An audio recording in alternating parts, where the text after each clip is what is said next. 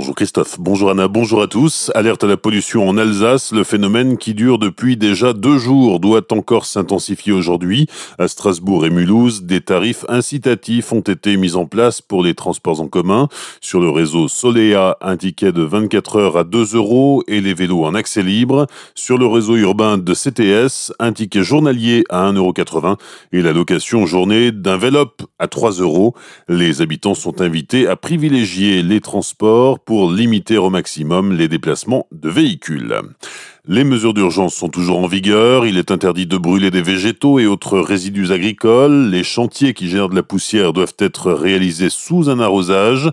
Le chauffage au bois, s'il n'est pas une source indispensable de chauffage, est interdit.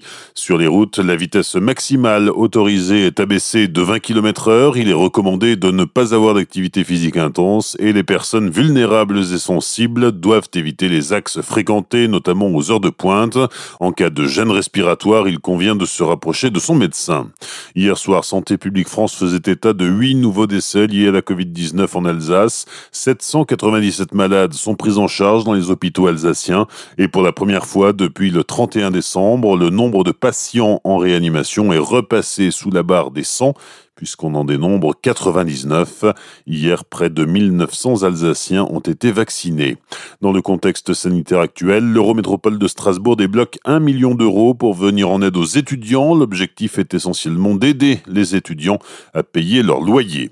Agression d'un médecin à Dombac-la-Ville. La scène s'est produite dans un cabinet médical situé square Camillori. Un homme armé d'un couteau s'en est pris au médecin qui présentait des traces de coups mais aucune blessure à l'arme blanche. Plusieurs témoins se sont interposés empêchant l'agresseur de prendre la fuite jusqu'à son interpellation par les gendarmes.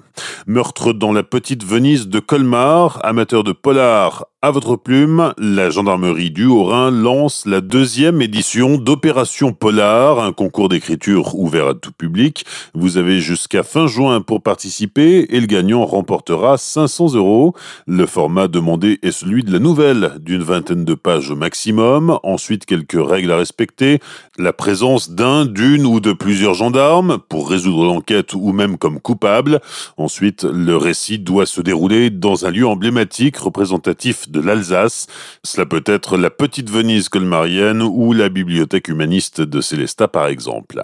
Embarquez à bord de la caravane du jeu de peindre à Colmar sur le parking situé au 155 de la route d'Ingersheim. Elisabeth Inkerjeglé a posé les amarres de sa caravane turquoise. L'association Lézard et le jeu de peindre y propose des ateliers créatifs jeudi et vendredi de 14h à 17h pour les enfants dès 4 ans.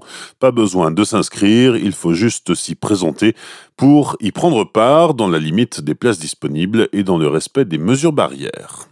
On parle du tri des déchets à 13h sur Azure FM. Quels déchets doit-on déposer dans le bac gris? C'est la question que vous ont posée les jeunes participants de l'atelier radio à travers un micro-trottoir. Ils vous apporteront aussi la réponse dans un reportage avec le SMICTOM d'Alsace Centrale et ce sera juste après les infos de 13h sur Azure FM. Bonne matinée et belle journée. Voici la météo.